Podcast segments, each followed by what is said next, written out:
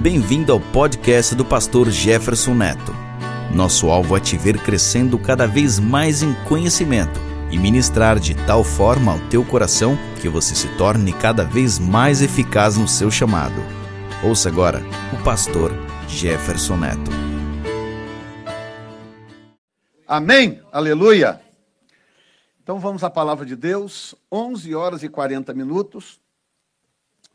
Vamos à palavra de Deus nesta manhã. Nós queremos aprender um pouco mais sobre sonhos, visões e mistérios de Deus. E hoje eu vou ler com você dois textos, né? Um que nós já lemos na semana passada e provavelmente eu vou lê-lo ah, durante todos os, os cultos dessa série. E depois eu vou para o texto aonde eu vou começar a ministrar. Joel capítulo 2, versículo 28 diz: E há de ser que depois derramarei o meu espírito sobre toda a carne, e vossos filhos e vossas filhas profetizarão, os vossos velhos terão sonhos, e os vossos jovens terão visões. E também sobre os servos e sobre as servas, naqueles dias, derramarei do meu espírito. Senhor, fala aos nossos corações, nos desperta. Enche-nos agora da tua palavra faça-nos transbordar, ensina-nos e orienta-nos, segundo o teu Espírito, para a glória do teu nome. E você diz: Amém, Amém Jesus. Há uma promessa, está aqui em Joel 2,28, de que nos últimos dias o Senhor vai derramar do seu Espírito sobre toda a carne. Né? E aí ele diz que os filhos profetizarão, filhos e filhas profetizarão, os velhos terão sonhos e os jovens terão visões eu achei muito interessante a explicação que o pastor John Kilpatrick deu dessa, dessa qualificação do texto. Filhos e filhas profetizando, velhos tendo sonhos e jovens tendo visões.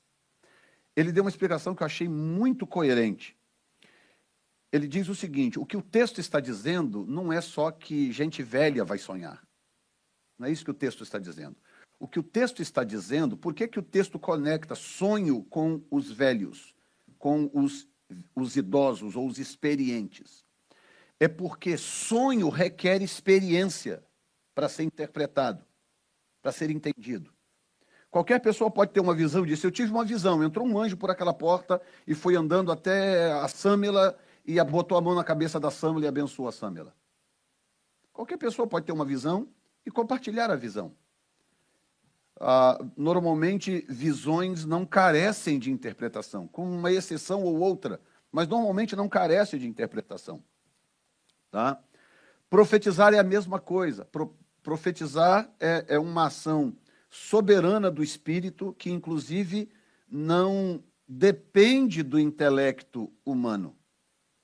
Ela passa pelo seu intelecto, mas ela não depende do seu intelecto.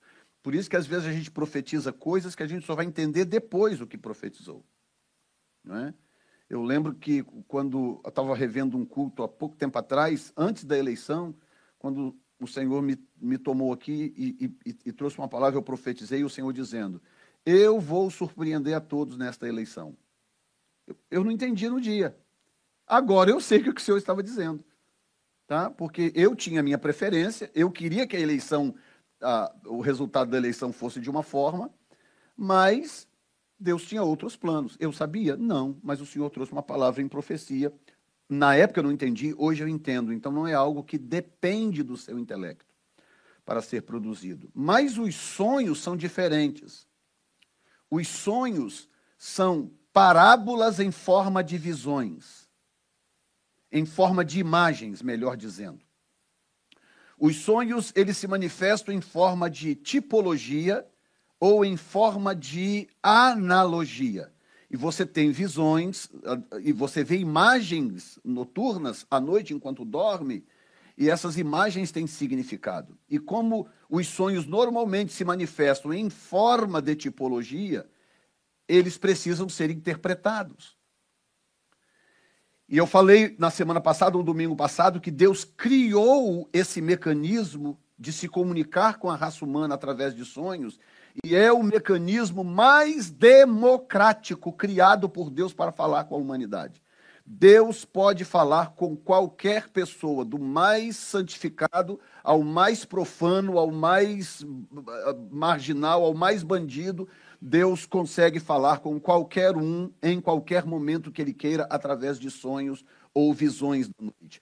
Deus criou isso para ser um mecanismo democrático de comunicação com a raça humana. Ele pode falar absolutamente com todos. Há coisas que Deus. Ah, ah, existem dons ou manifestações de Deus que ele usa apenas para o ambiente da igreja. Não é? Ou ele usa alguém dos seus para falar com o outro. Mas a inserção direta de Deus falando com a raça humana, ah, ah, o mais comum que ele usa são os sonhos. Então, a palavra que velhos terão sonhos é porque, na verdade, o que o texto está dizendo é que os sonhos requerem experiência. E há pessoas que têm um dom divino para interpretações, pessoas que simplesmente ouvem um sonho e têm um dom de Deus. E elas dão interpretação. E há pouco tempo atrás morreu um, um, um profeta americano chamado John Paul Jackson ele era, ele era chamado de o José dos tempos modernos. Espetacular o dom que aquele homem tinha. Espetacular. Uma coisa linda de se ver. Vi muitos vídeos dele, acompanhei das entrevistas dele, era impressionante. Ele ia para um programa de televisão e ele interpretava os sonhos no ar. Pessoa ligava, eu tive um sonho assim, assim, assim. Esse sonho significa isso, isso, isso, isso, isso. E batia, batia. Você ouvia dizer, não, é isso mesmo, não tem como não ser isso. Ou seja, há casos em que as pessoas, algumas pessoas, têm um dom dado por Deus, um dom natural, um carisma natural dado por Deus, que é potencializado pelo Espírito Santo quando aquela pessoa se converte e se torna servo de Deus. Isso é, isso é um fato. Mas o outro fato é que isso pode ser aprendido. Você vai observar que depois desta série, depois que eu pregar todas as mensagens dessa série, você vai observar que quando você tiver um sonho, você já não vai ficar tão perdido como você ficava antes. Você já vai começar a entender certas coisas. Opa, pera um pouquinho, isso aqui, pelo que eu entendi do que o pastor falou, isso aqui pode ser isso, pode ser aquilo. Você vai começar a entender os seus sonhos. Por que, que é importante ter essa compreensão sobre sonhos, visões e os mistérios de Deus? Porque há uma promessa de Deus de que nos últimos dias, junto com o derramamento do Espírito, vai haver uma ampliação nas manifestações sobrenaturais. Sonhos, visões e profecias vão se amplificar. À medida que o Espírito vai intensificando o seu mover, todo o mover de Deus, todo o avivamento começa embrionariamente, começa de forma imperceptível e ele vai ganhando forma, forma, forma, forma, até se tornar um grande derramamento do Espírito. Sempre foi assim e assim será, portanto, creio eu, os, os próximos derramamentos também do Espírito Santo. Caso o que está por acontecer ou começando a acontecer não seja o último. Então, a, a importância é isso, é que Deus vai falar tanto com, com a sua igreja, Deus vai usar tanto esse método, esse mecanismo democrático de comunicação, que as pessoas vão começar a ter sonhos de Deus. E os sonhos são para trazer alerta, para trazer edificação, para orientar, para revelar o futuro. Tudo aquilo que Deus quer fazer de uma forma generalizada para trazer, seja com você, família, ou seja com a igreja, Deus vai usar sonhos. Zanda contou aqui agora uma experiência, inclusive a família está online assistindo ali, a experiência que é dessa semana, que essa família, ah, nós atendemos essa família do Rio de Janeiro, e aí, nisso que estamos ah, conversando, conversando, eles contando algumas coisas que estão passando, o senhor falou comigo, pergunta a eles do sonho, pergunta a eles se houve um sonho. Aí perguntei, tem um sonho aí na jogada? Tem, eu tive um sonho. E aí contou o sonho. Quando contou o sonho, eu interpretei o sonho. O sonho era rigorosamente a resposta do que eles estavam orando. Ou seja, Deus já tinha dado a resposta, mas eles não tinham entendido a resposta. Quando eles contaram o sonho, eu dei a interpretação. Não, o que Deus está dizendo é isso, isso e isso. Aí, isso para a esposa. Aí o marido falou: Eu também tive um sonho um pouco antes. Aí contou o sonho. O sonho era, o sonho anterior era exatamente mostrando a situação em que eles iam estar. Que é a situação que eles estão passando agora. Ele teve um sonho antes, e no sonho Deus estava mostrando para ele que eles estariam na situação que eles estão hoje. E o sonho que Deus deu para ela agora, semana passada, essa semana, semana passada, Deus deu semana passada, era Deus dando para eles o caminho para sair da situação em que estão. Alô? Deus é maravilhoso ou what? E eles estavam orando, clamando a Deus, pedindo a Deus por uma solução. Senhor, nos socorre, nos ajuda a sair disso. E Deus foi deu um sonho, mostrando exatamente como sair daquilo. Deus prometeu, disse: Eu vou derramar do meu espírito e vocês vão ter sonhos. Só que a, a, a, o povo ocidental trata sonho como um sonho. Ah, foi um sonho. As pessoas tratam sonho apenas como sonho, porque elas não, elas não enxergam, os ocidentais não foram ensinados a olhar. Vou esperar vocês terminar de olhar para o Doni, vocês prestarem atenção no que eu estou dizendo. Os ocidentais não foram ensinados a olhar para o sonho como um mecanismo sobrenatural. Nem todo sonho é sobrenatural. Eu já expliquei isso na semana passada. Inclusive, Deus fala isso na próprio, próprio texto, nós vamos citar aqui um dos textos. Deus fala sobre isso. Nem todo sonho é sobrenatural, nem todo sonho é enviado de Deus. Mas grande parte dos sonhos, principalmente sonhos do povo de Deus, grande parte desses sonhos é enviada por Deus, Deus falando com o seu povo. Quem pode dizer amém, Jesus? Então, na semana passada, eu fiz uma boa introdução, inclusive cansei vocês um pouco explicando coisas da, do, do, do psiquismo humano, como funciona a mente humana e tal, exatamente para vocês agora compreenderem algumas coisas que vamos falar daqui para frente. Hoje eu quero falar sobre sonhos bíblicos que mudaram a história. Para você entender a seriedade dos sonhos, Houve momentos cruciais na história, cruciais, que Deus usou sonhos para mudar a história. A história de pessoas, a história de povos, a história de nações. Deus usou sonhos. E eu quero começar com o primeiro sonho registrado, primeiro sonho registrado na Bíblia de forma contundente está em Gênesis capítulo 31, ah, não, perdão. Gênesis 28. Gênesis capítulo 28. É o primeiro sonho que nós temos registrado na Bíblia. Que, que seja realmente sonho. Algumas pessoas dizem que a forma como Deus falava com Abraão também era em sonhos ou em visões da noite.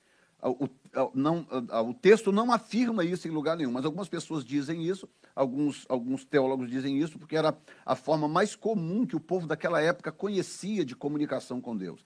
Mas, enfim, quando, Deus fala, quando a Bíblia fala de sonho, a primeira vez que aparece está em Gênesis capítulo 28.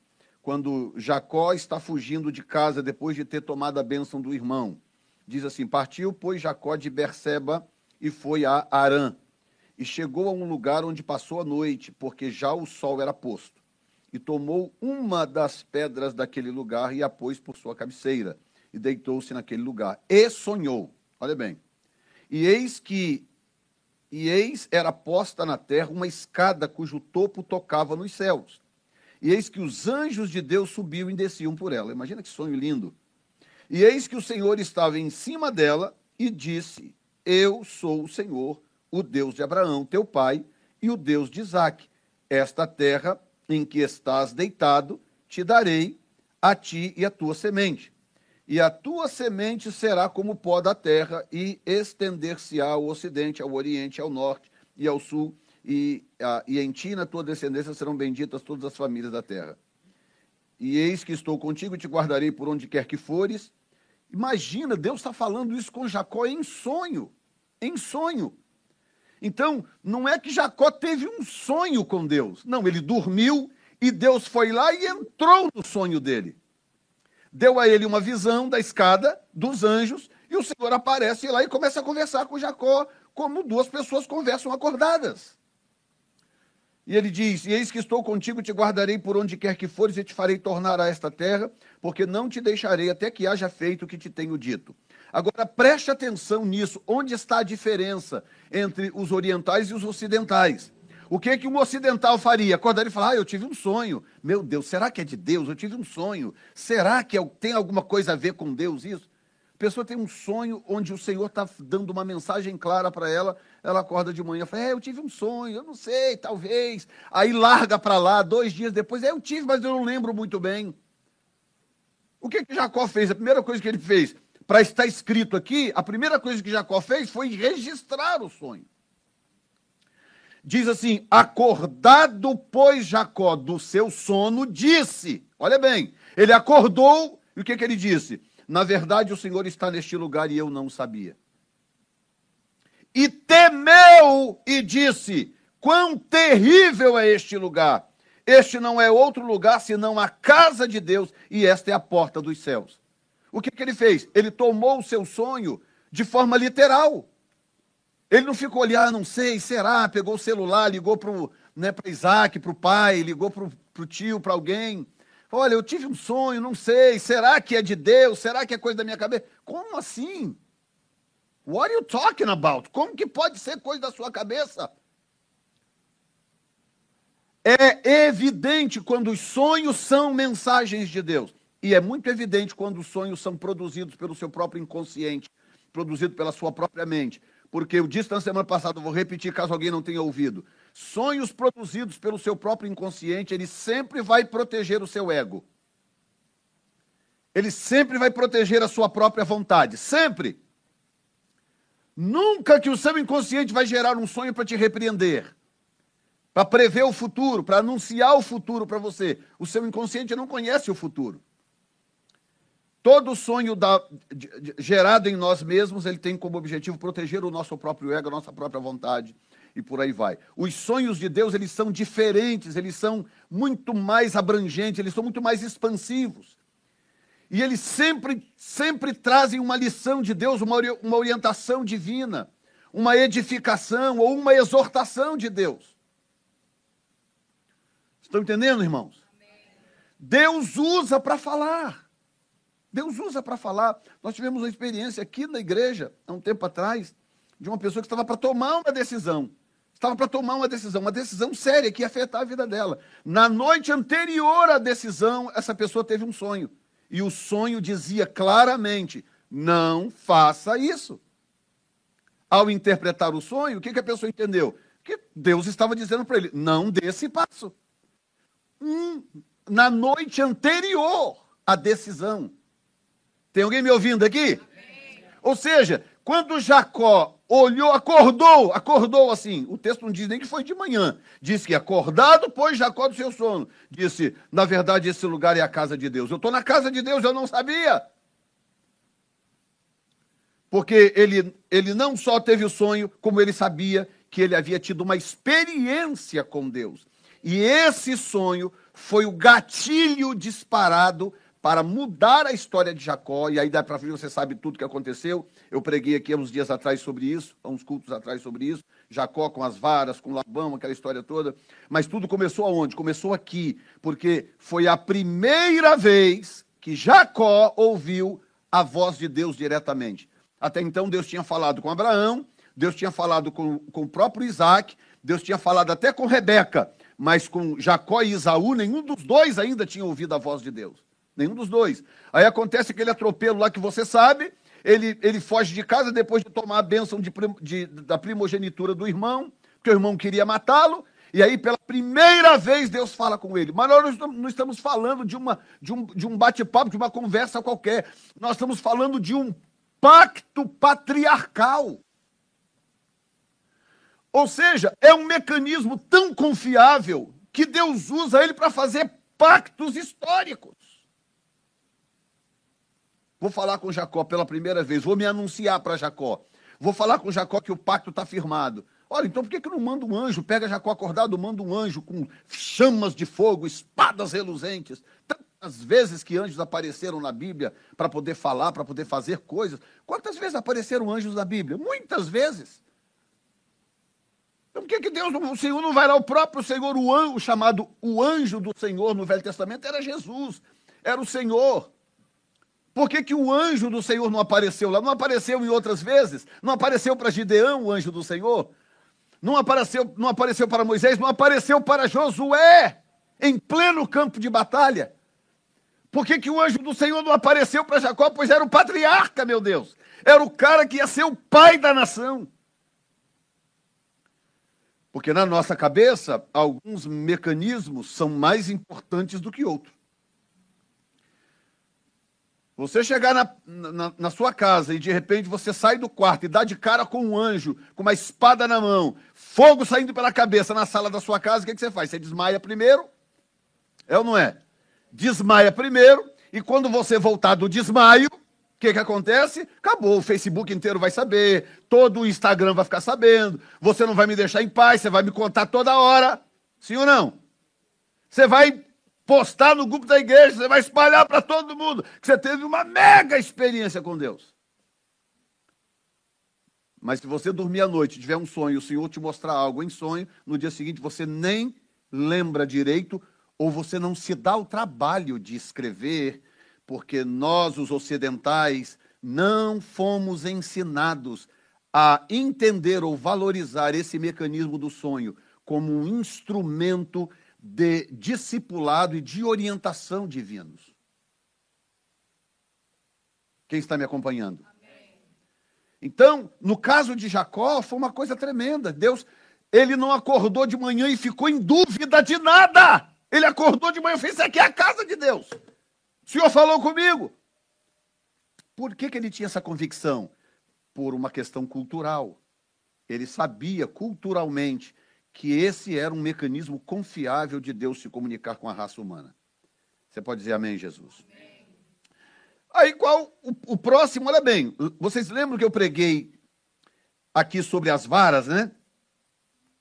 O que eu não disse para você, que eu vou dizer agora, é o que está escrito em Gênesis capítulo 31, tá? No verso 9 Jacó diz assim: Assim Deus tirou o gado de vosso pai e o deu a mim. Porque o que aconteceu é o seguinte: quando Jacó enriqueceu e, e o gado bom era todo dele, eu contei a história para vocês. Chegou uma hora que Labão, Labão endoidou, falou: não. Aí os filhos começaram a botar pilha no pai: não, Jacó está roubando tudo que é nosso. Mentira, não estava roubando nada. Deus estava defendendo Jacó porque Labão tinha mudado o, o acordo com Jacó dez vezes. Você consegue confiar numa pessoa que muda o acordo que fez com você dez vezes? Você consegue confiar nessa pessoa depois, sim ou não? E agora os filhos estavam lá reclamando, porque aí Jacó falou: Não, vem cá, deixa eu contar para vocês a história. Ele começa a contar a história. Falou: Não, seu pai mudou o salário comigo dez vezes. Olha só o que, que diz no versículo, versículo uh,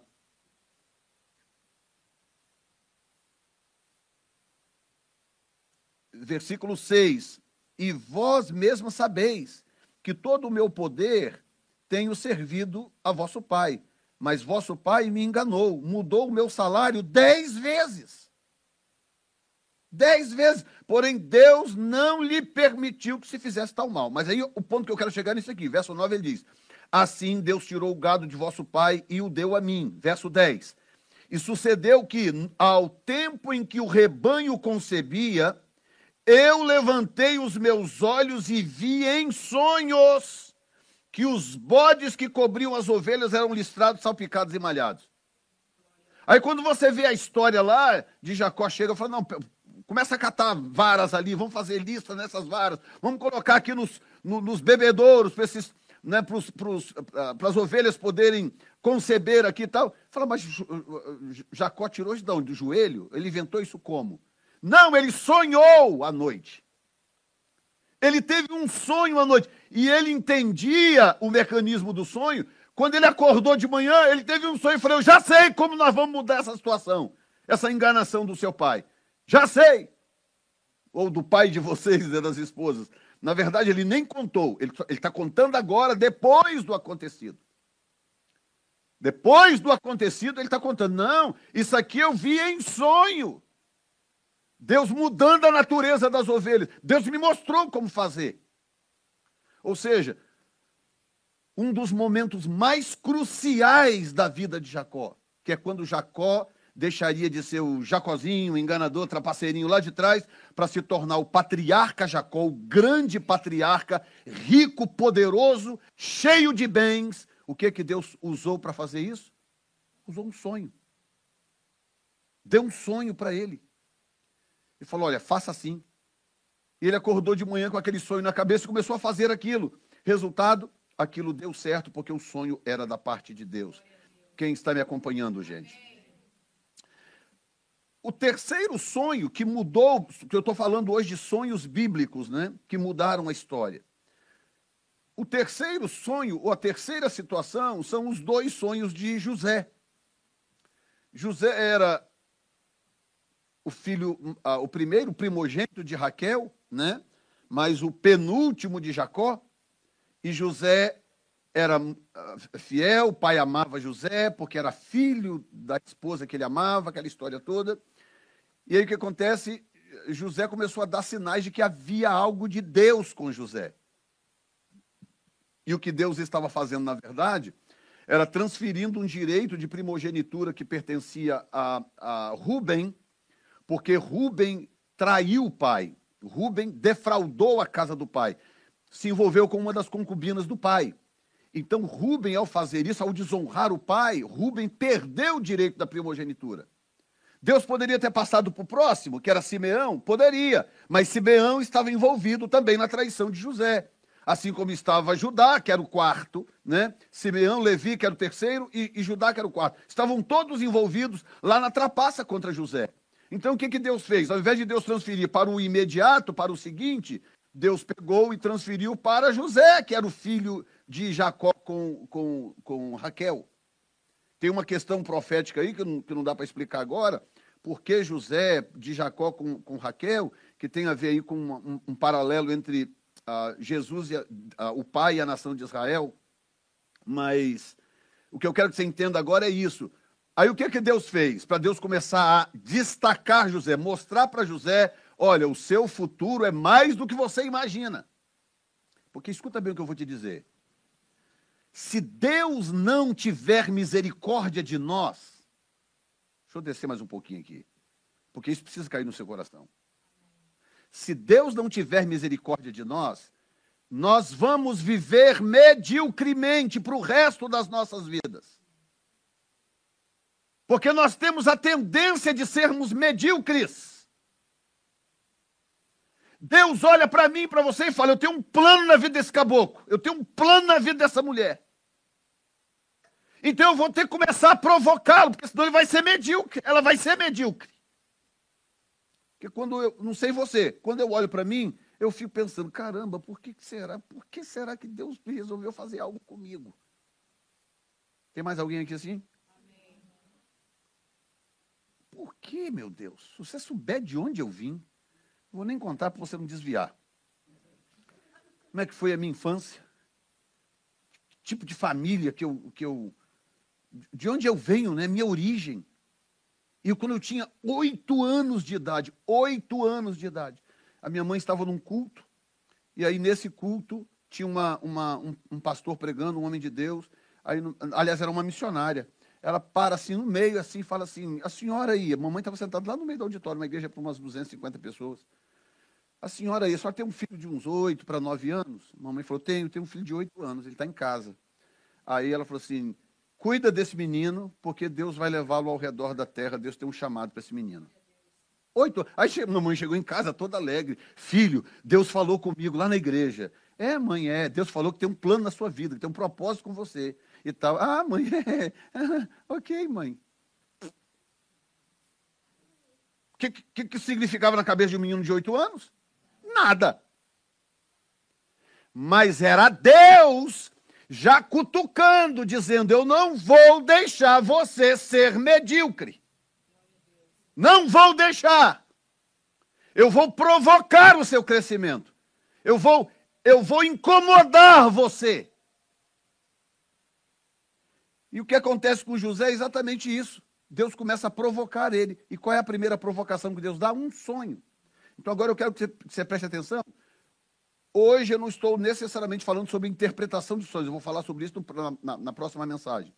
Mas eu quero que você comece agora a prestar atenção. Como que a gente interpreta sonhos? Pensa comigo. Como que se interpreta sonhos? A, a interpretação não pode sair do seu joelho, não pode ser uma coisa, uma produção da sua cabeça. Não.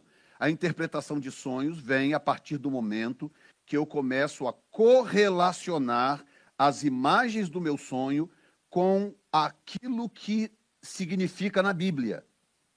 A Bíblia me dá pistas. Dá pistas. A Bíblia fala comigo em tipologias. Por exemplo, quando Nabucodonosor sonhou com a estátua de metais e contou para Daniel, Daniel orou ao Senhor e começou a trazer interpretação. Falou, não, isso aí são reinos. São impérios que vai surgir. Ok, da onde que ele tirou isso? Ele tirou isso da onde? Do joelho? Não, é que se você for rastrear antes, você vai observar que aqueles minerais estavam relacionados àqueles reinos. Está entendendo?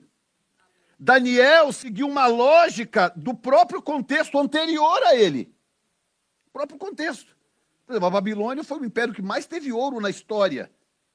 A, a, a, a, a Pérsia era o império da prata, foi o império que mais a ouro, prata. Foi, mais, foi o império que mais gerou prata. As moedas persas eram em prata. Entendeu? O império grego foi o império que desenvolveu o bronze. As, as, a ponta das lanças da, da, do, do, do, exército grego eram de bronze. Até então era, eram todas de ferro. Veio o império grego desenvolver a tecnologia do bronze. E como começou a colocar pontas de lança, pontas de flecha, tudo de bronze. Por quê? Mais leve mais pontiaguda, mais cortante. Veio o Império Grego, bronze. Está entendendo? Então, não é que Daniel surgiu com uma explicação do nada. Não. Deus deu para ele a compreensão, lógico. Mas a compreensão veio de princípios pré-estabelecidos em situações anteriores a Daniel. Estão compreendendo, gente?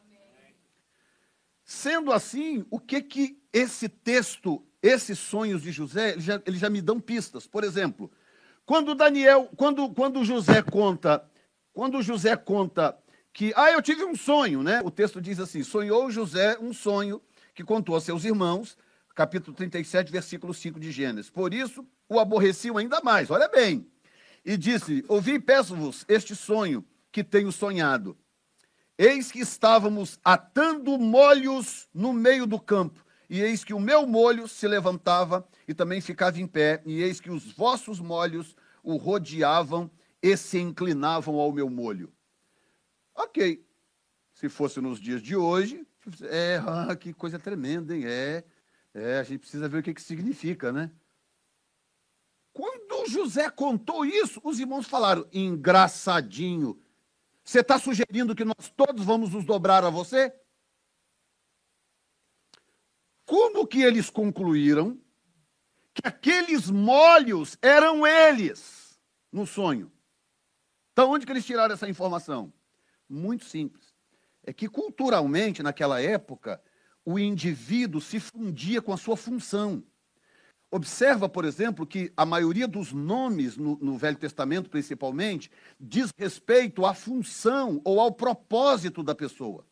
Lembram disso? Jacó nasceu agarrado no pé do irmão, ficava brigando no vento, nasceu agarrado no pé do irmão, foi lá e botou o nome do menino de enganador. Está entendendo? O nome da, da, criança tinha a ver com a perspectiva do futuro daquela criança. Então, a cultura da época era que a pessoa e a sua função eram a mesma coisa. Então, qual era a função dos irmãos de José? Qual era? Qual era a função dos irmãos? colher.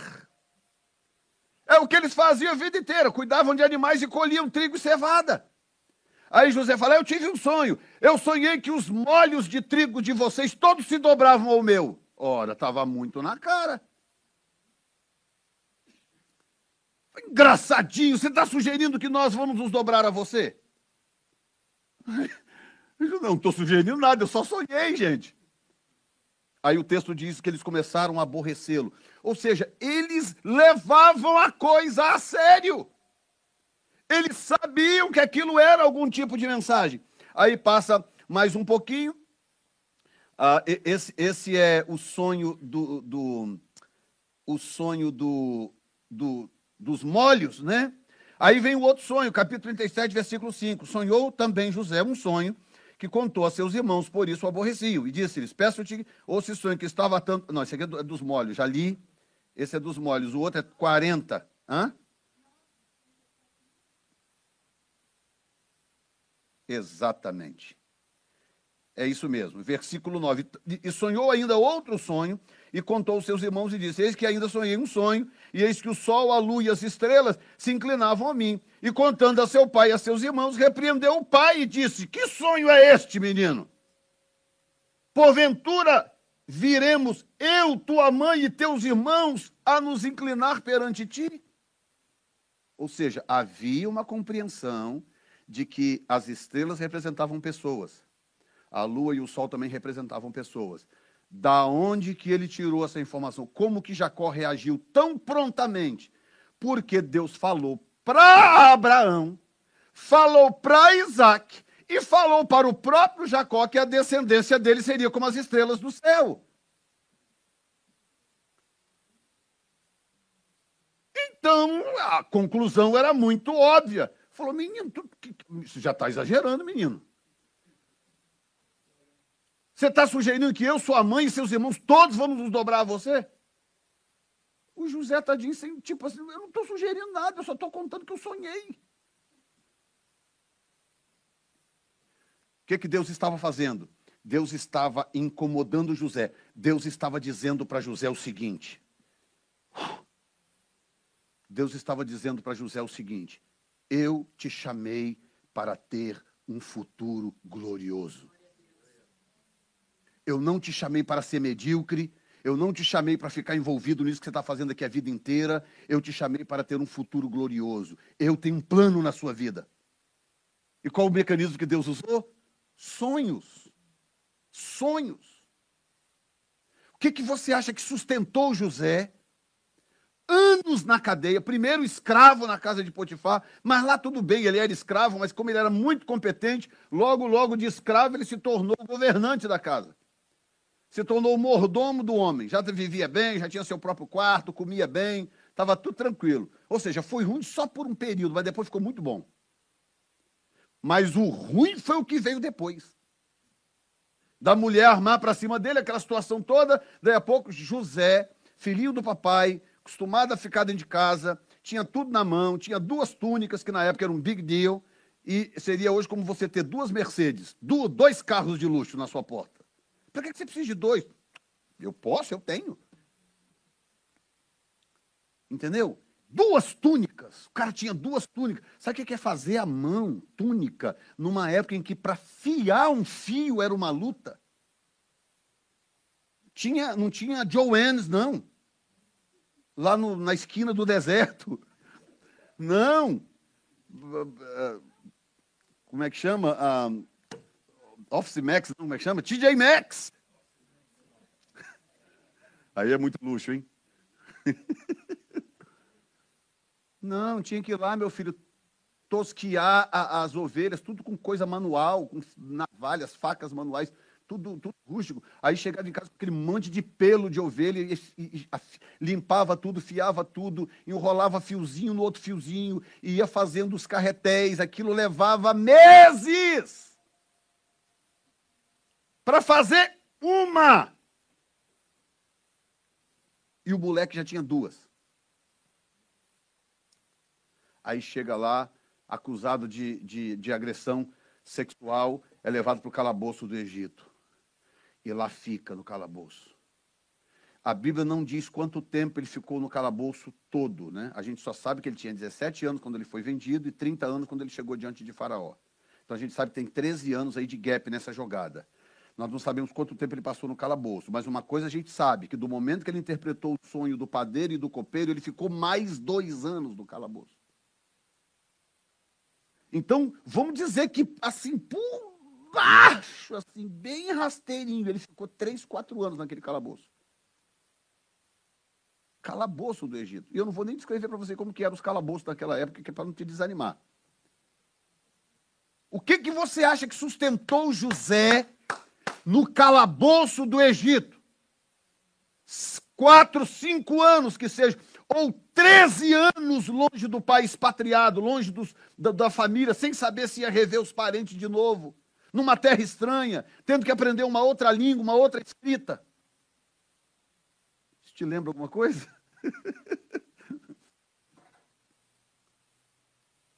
O que, que você acha que sustentou José? Pensa comigo.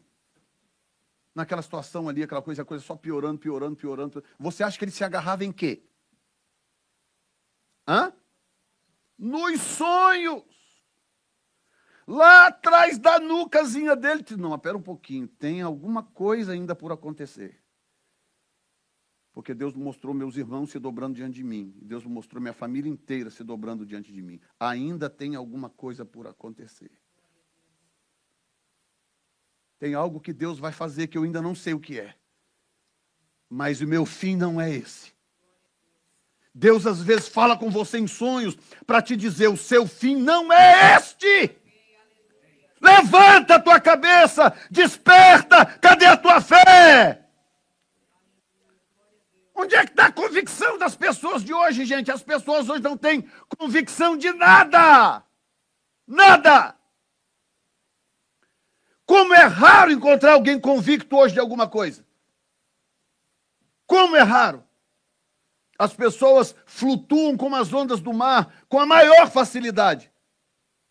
Hoje estão ju fazendo juras de amor, te amo, te amo, te amo. Amanhã estão te dando facada pelas costas. Cadê a convicção das pessoas? No que você é convicto? Pensa aí com você, não precisa responder para mim, porque não é, não é para mim, é para o Senhor. No que você é convicto? O que é que tem no seu coração em forma de convicção que você é capaz de morrer por aquilo? Dizer, não, isso aqui pode me matar, porque eu não mudo de opinião, é isso mesmo. Eu estou convicto, eu tenho certeza, é isso aqui. Porque nós, nós vivemos numa época de ausência de convicção, ninguém tem convicção de mais nada. E isso é uma estratégia diabólica, algo que o diabo vem fazendo já há muito tempo roubar a convicção das pessoas. Mas lá está José, que convicção aquele menino. E lá está, lá está. Na, na casa de Potifar prosperou, se tornou governante da casa. Tudo prosperava na, na mão de José. Tudo prosperava. Até as flores, tudo. Ele cuidava do jardim lá, tudo prosperava. Tudo prosperava. Aí foi parar no calabouço. Lá no calabouço chegou lá como um prisioneiro qualquer. Daí a pouco tempo começou a organizar o calabouço. E aí o, o, o, o capataz lá do calabouço olhou e falou assim: tem um negócio com esse, com esse rapaz, com esse menino, aí. Falou, faz o seguinte, fica responsável aí, cuida de tudo para mim. José começou a cuidar de tudo, da alimentação dos, dos, presos, da limpeza do calabouço, organização, horário de trabalho, tudo ficou na mão de José. E aí, de repente, está José lá como, como, como responsável por tudo, como supervisor do calabouço. E é por isso. Agora, ouça bem o que eu vou te dizer. Senhor, me ajuda, por favor. Outro que eu vou te dizer. José nunca teria contato com o padeiro e o copeiro do rei se ele não fosse supervisor do calabouço. Sabe por quê? Porque os oficiais do rei naquela época, eles eram presos em alas diferentes. É mais ou menos hoje. A pessoa vai presa e ela tem diploma, o que, que acontece? Ela não pode ficar na cela lá, lá junto com todo mundo, é ou não é? Não é assim a lei? Ela é separada numa ala de pessoas que têm o mesmo grau de formação. Naquela época funcionava um pouquinho diferente. Todo nobre, todo oficial ou nobre, quando eram, quando eram presos, eles iam para uma ala específica. Os outros presos não tinham acesso. José não era nobre, José não era oficial, não era nada. José nunca teria contato com esses caras. Eles teriam tido os sonhos que tiveram, ficariam sem saber o que significavam, e José nunca teria tido contato com eles. José só teve contato com eles porque era supervisor de Bangu 1. Tinha contato com aquelas facções criminosas todas. PCC, Comando Vermelho. José tinha contato com todos. E num desses dias, aí vem então o sonho seguinte, né, que eu estou falando de sonhos que mudaram a história, capítulo 40, versículo 5, que diz que ambos sonharam um sonho, cada um seu sonho, na mesma noite, cada um conforme a interpretação do seu sonho, o copeiro e o padeiro do rei que estavam presos na casa do cárcere. Aí aqui vem de novo. Aqui tem outras pistas de interpretação de sonho. Primeiro, uma pista repetitiva que eu já citei. Deus usou a função do padeiro. O que, que o padeiro faz? Pão. Então Deus usou a função do padeiro para representar o próprio padeiro. E eu já expliquei por quê. Pessoas e funções naquela época se fundiam. Tá? E Deus usou a, a, a, o vinho, a uva ou vinho, para representar o copeiro, porque é o que ele fazia. Então isso aí já está entendido. Está inclusive repetido aqui agora, mostrando para você que isso é um, é um fato bíblico. Mas aí o que, que Deus fez? Deus usou uma contagem numérica para falar de dias. Quando eles viam aquele, aqueles pães e os, e os, pássaros comendo os pães, o que, que acontece? Nos dias de hoje, essa interpretação talvez ficaria um pouco mais complicada. Por quê? Porque os pães hoje têm preservativo. Você, você vai na, no supermercado, você compra um pão que está lá duas semanas. Leva para casa, fica mais três semanas na sua casa. Naquela época, o pão era feito para durar no máximo dois dias. O terceiro dia já era o dia do descarte. Olha bem, hein? Culturalmente. Então, fazia-se pão, não tinha nenhum tipo de preservativo. Um cara igual o rei, por exemplo, ele só comia pão feito no dia seguinte ou no mesmo dia. Ele nunca comia pão de dois dias atrás. De três nem pensar, porque três era o dia do descarte do pão. Porque estragava, não tinha preservativo de espécie alguma. Conservante conservante de espécie alguma. Então, o que, que Deus fez? Deus usou esse argumento para falar com José. Ah, eu, pão, um cesto de pão, e aqui eles vinham, comiam e tal, não sei o quê. Três cestos de pães, eles comiam, comiam. José falou, mas tu acha era três cestos? O pão não pode durar mais do que dois dias, no terceiro dia já está estragando? E, e, os pássaros estão vindo e comendo esse pão na cabeça do caboquinho? Três cestos? Meu irmão, daqui a três dias três dias. Ó, prepara, porque a navalha vai passar no seu pescoço. O faraó vai mandar remover isso em três dias. Da onde que ele tirou isso? Do nada? Não, não é do nada. Não é do nada. Ele estava seguindo lógicas tipológicas. Deus usa, inclusive, fatores culturais para falar conosco. Digo graças a Deus. Aí chega o copeiro, ah, eu também tive um sonho, eu também tive um sonho. Na verdade, foi o copeiro primeiro, né? copeiro, ah, eu tive um sonho assim, assado, contou três, três taças, né? Não, três, três, como é que chama? Caixos, três caixos de uva que eu vinha, pegava na mão, exprimia no copo e dava para faraó. Olha só. Aí José falou, moleza, em três dias você vai ser restituída a sua função diante do rei, vai entregar o copo na mão do rei. Aí o padeiro falou, oh, então eu também tive um sonho. Eu também tive um sonho. Aí quando ele conta o sonho, José fica. Hum, sei não. Tá. Sabe sim, conta aí. Não, daqui a três dias. Daqui a três dias o rei vai mandar remover a sua cabeça. Três dias depois, a cabeça do cara é cortada e o copeiro é restituído à sua função. Você está me entendendo? Amém. Os sonhos desses, desses caras, copeiro e padeiro, foram os sonhos que mudaram o, a rota do destino de José.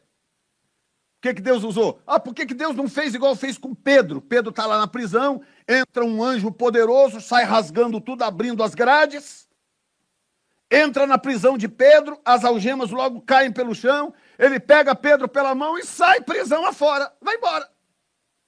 Quem é que vai parar um anjo? Tirando um cara da prisão. Quem é que vai peitar o anjo do Senhor? Por que, que Deus não fez a mesma coisa? Vai lá, tira José de lá, que tem um plano na vida dele. Entrar um anjo portadeiro. Vem cá, José, vamos sair daqui, vamos embora. Podia fazer ou não podia? Podia ou não podia? Mas não fez. O que, que Deus fez? Chegou a hora de mudar a sorte de José. Entra no sonho desses caras aí e mostra para eles o que vai acontecer com eles em três dias. Porque eu vou usar José para interpretar esse sonho. José interpreta o sonho e o, o restante é história, você sabe, Deus literalmente muda a história de José. Mas eu vou encerrar porque são 12 e 28 e eu sei que você está com fome para almoçar e descansar à tarde. Aliás, falar nisso, de tardinha, não quero ninguém ligando para o Telei. Quero que vocês respeitem a dor do Telei hoje à tarde. Viu? Ninguém, por favor, mexa com o Telei, tá?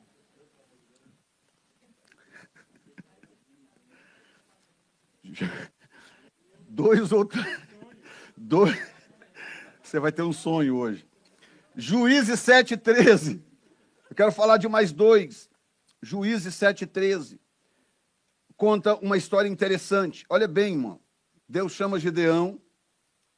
Deus chama Gideão para uma missão impossível. Deus deu 300 homens nas mãos de Gideão e falou assim: Gideão, vai lá e derrota os midianitas. 300 homens. Ah, Senhor, perfeitamente. Quantos são, Senhor? 115 mil. 72 midianitas, mais os filhos do Oriente davam uns cento e tantos mil. Vai lá, Gideão, destrói, destrói o inimigo com 300 homens. Aí Gideão desespera, começa a fazer prova, prova daqui, prova dali. Espera um pouquinho, vai lá, busca uma comida, um carneiro, o anjo põe fogo e, e desaparece no fogo. Aí Gideão fala, mas agora eu quero que esse velo fique molhado e em volta seco. Aí o velo molhado em volta seco. Aí Gideão, não, mas só mais um, eu quero agora o velo seco em volta molhado. Aí o seco molhado. E vai, aí vai para o rio para beber água. E, e fica aquela coisa sem fim, aqueles testes sem fim. Aí Deus vira para Gideão e fala assim: Gideão, você está com medo, né? Você está com medo. Olha bem o que, que diz o texto. Então Jerubal levantou de madrugada e todo o povo que havia com ele acamparam junto à fonte. Ok, aqui já foi um pouquinho mais para frente, versículo, versículo 7. Versículo 9: Sucedeu que naquela mesma noite o Senhor lhe disse: Levanta-te e desce ao arraial, porque o tenho te dado na tua mão. Verso 10, escuta. Depois de todos os testes. Gente, o cara tinha visto um anjo sumir no meio do fogo. O que, que você faria se você visse um anjo no quintal da sua casa subido no fogo? Você faria o que você? É. Além de dar um ataque do coração. O cara tinha visto um anjo sumir no meio do fogo, gente. Era um anjo. Um cara que parecia um homem. Ele foi lá, fez uma comida, testou, testou. O cara tocou com o cajado, subiu aquela labareda. O cara entrou na labareda e subiu, foi junto. Eu estaria mudo até hoje. Sim ou não? E aí vários outros milagres. Ok, tá bom, tá bom, tá resolvido, Gideão? Tem quantos do lado de lá mesmo? Cento e poucos mil. Eu tenho quantos? Trezentos. Ah, aí verso 10. E se ainda temes, desce tu e teu moço pura ao arraial e ouvirás o que dizem, e então se esforçarás tuas mãos, descerás ao arraial. Então desceu com ele o seu moço e tarará. E os midianitas, verso 12, e os midianitas e amalequitas e todos os filhos do Oriente jaziam no vale como gafanhotos em multidão. E eram inumeráveis seus camelos como areia que há na praia do mar em multidão. Chegando, pois, Gideão, eis que estavam contando um homem ao seu companheiro um sonho. Não era um profeta midianita, era um, era um midianita ordinário. Teve um sonho à noite. E não era o capitão. E dizia: Eis que um sonho sonhei. Eis que um pão de cevada torrado rodava pelo arraial dos midianitas, chegava até a tenda, e as feriu, e caíram, e as transtornou, de cima para baixo, e ficaram abatidas.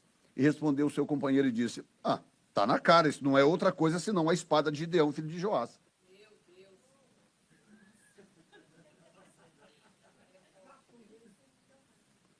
O midianita. Falou, o quê? Nós estamos no sal. Agora, por que, que ele concluiu isso? Porque os povos ao redor, diga comigo, nada, nada. na Bíblia, é por acaso. Os povos ao redor sabiam que a nação de Israel se identificava com a cevada. A nação praticava as primícias com a cevada.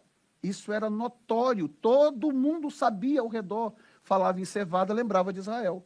Aí o cara fala: Eu tive um sonho de um pão de cevada rodando e caiu em cima da tenda do capitão. Falou: hum... Pão de quê? Cevada. Corre para salvar sua vida. Porque isso com certeza é a espada de Gideão. A interpretação não vem do nada. A interpretação vem de conhecimento. Conhecimento. E o cara falou: estamos no sal. E aí Gideão, ouvindo aquilo, diz o texto, e ouvindo Gideão, disse: O Senhor nos deu esse arraial. Ou seja, meu amor, o que nem um anjo subindo numa chama conseguiu convencer o cara, um sonho de um ímpio convenceu. Porque ele sabia, Deus usa sonhos para se comunicar. Quem está me ouvindo hoje aqui, Jesus? Eu tenho mais algumas coisas, mas eu vou deixar para a próxima mensagem. Eu não quero acumular você de informação. Não é esse o propósito. O que eu quero é te despertar. Porque o Senhor diz o seguinte: nos últimos dias eu vou derramar o meu espírito e vocês vão começar a ter sonhos. Eu vou visitar você à noite, você vai sonhar, eu vou te dar sonhos. E eu quero que você seja responsável com esses sonhos. Registre os seus sonhos. Se você é bom de escrita, escreve. Não é bom de escrever, grava no celular. Vai catalogando os seus sonhos. Que você. Essa família que nós atendemos ontem ou anteontem? Anteontem. Anteontem. Família que nós atendemos anteontem os três últimos sonhos que eles tiveram, dois do marido e um da mulher, os três sonhos davam para eles a rota exata do que ia acontecer e do que eles precisavam fazer. Só que eles estavam perdidos, eles não tinham noção. Escuta esta. Será que eu posso falar aqui? Posso, né? A Zandra acordou de manhã apavorada, ligou para mim. Disse, meu amor, eu tive um sonho, estou apavorado. O que, que foi? Alguém chegava para ela e falava assim, hã? Alguém ligava para você e falava assim, oi, pastora, tudo bem? Ah, eu estou te ligando para dizer que a Dominique morreu. Minha filha, Dominique. A Dominique morreu. Aí a Zanda acordou de manhã apavorada, apavorada. Eu falei assim, calma, porque isso, isso tem, tem outros significados. Calma. Vamos entender o que, que o Senhor está tentando nos dizer. Claro, oramos pela nossa filha, fizemos as alertas, a gente avisa cuidado ao dirigir, se der sono para, isso e aquilo, e tá, tá, tá, a gente né, toma as providências. Aí passam o quê? Dois dias. Passou um dia que ela me contou o sonho, liga o Diego e fala assim: mãe, estou ligando para te dar uma notícia um pouco chata. O Jonathan morreu. Quem era o Jonathan? O melhor amigo da Dominique. Cresceu com, com, com meus filhos.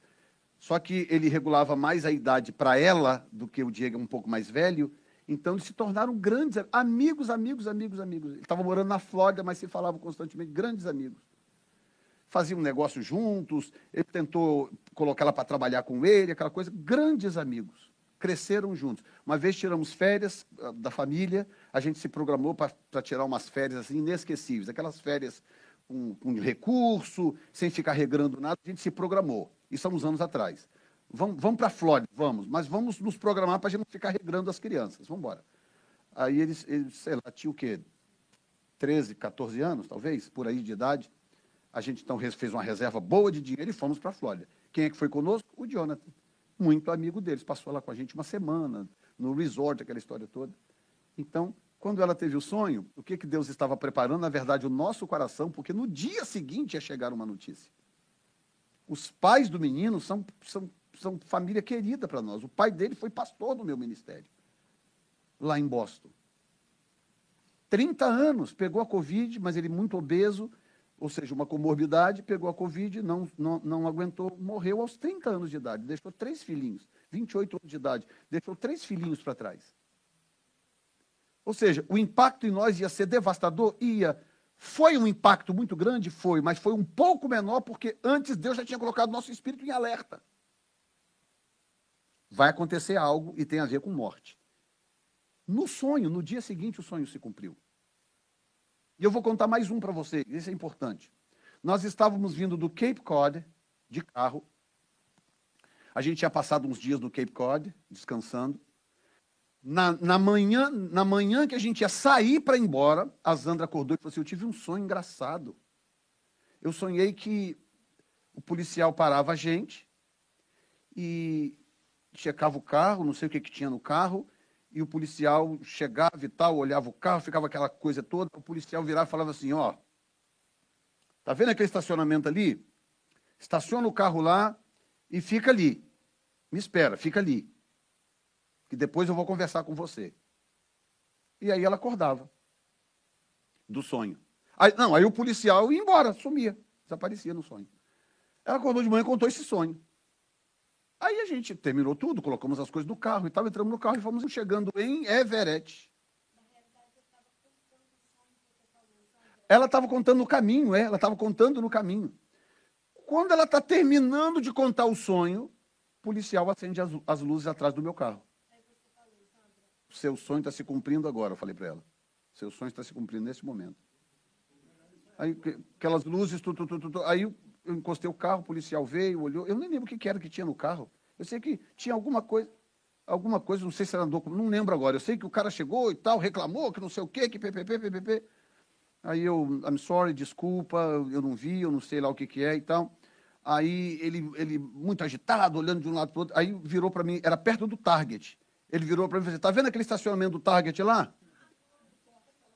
Eu falei, yes. Ele falou, estaciona lá e fica lá. E, e aguarda que eu vou voltar depois.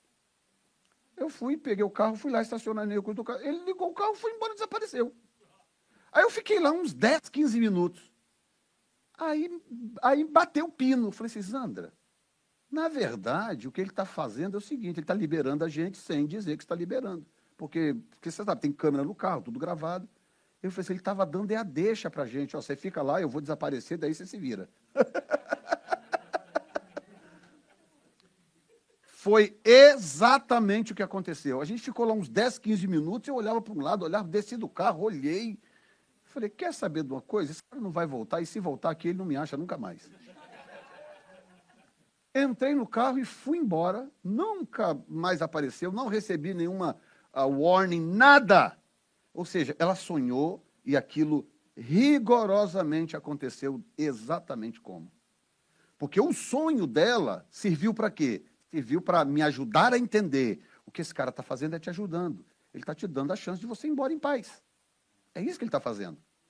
O sonho mostrou para mim que havia algo de sobrenatural naquilo que ia acontecer. Deus usou o sonho para falar conosco. Vocês estão entendendo, gente? Portanto, vamos ficar de pé neste momento. Eu vou deixar algumas coisas para a semana que vem, porque tem muita coisa ainda a se discutir a respeito disso. Mas eu quero dizer para você que há um canal aberto da parte de Deus. Há um canal aberto da parte de Deus. Deus vai falar com você. E outra coisa, ele não vai falar com você só para bater papo, só para, ei, eu sou o Senhor, estou aqui, não. Ele vai falar com você para te dar diretrizes. Amém. Ele vai te mostrar caminhos a seguir, rotas. Ele vai te mostrar coisas a serem evitadas. Amém. Ele vai te mostrar pessoas a serem evitadas. Amém. Porque ele, ele está cuidando de você. E ele mesmo disse: Eu vou derramar do meu espírito e vocês vão ter visões e sonhos. Então coloque a mão sobre a sua cabeça e diga assim: Senhor, eu abro a minha mente, eu abro o meu espírito, eu abro a minha compreensão. Eu torno o Senhor Senhor absoluto do meu sono e dos meus sonhos. Fala comigo como tu quiseres. Nesse tempo, de derramamento do Espírito. Me mostra a tua vontade, me mostra o caminho a seguir, me mostra o que fazer, me mostra no que trabalhar, me mostra como prosperar, Senhor. Em nome de Jesus, eu quero te conhecer melhor, eu quero ter visões noturnas e eu quero crescer em discernimento e em intimidade com o Senhor, que é o meu Deus. Obrigado, Espírito Santo, por esse mecanismo extraordinário de comunicação contigo, que são os sonhos. Em nome de Jesus. Amém. Dê um aplauso ao Senhor. Já que você foi abençoado por este podcast, compartilhe com alguém que também precise de uma palavra de encorajamento. Deus te abençoe.